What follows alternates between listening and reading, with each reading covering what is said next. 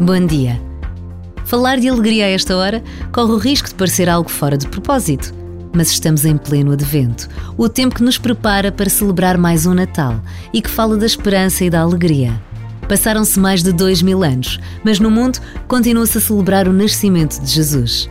E não há alegria maior do que ter nos braços uma criança acabada de nascer. Foi assim com Maria, é assim com todas as mães em todo o mundo. Precisamos recuar no tempo e imaginar como tudo se terá passado. A saída de Nazaré para Belém, a procura de um lugar para dar à luz aquele filho, a chegada dos pastores, dos reis magos, o silêncio e o frio da noite. Agora, na noite de Natal, tocam os sinos para revelar a alegria daquele nascimento. Esta breve pausa pede-nos a capacidade de ir até Belém, de nos deixarmos cativar pela beleza do presépio.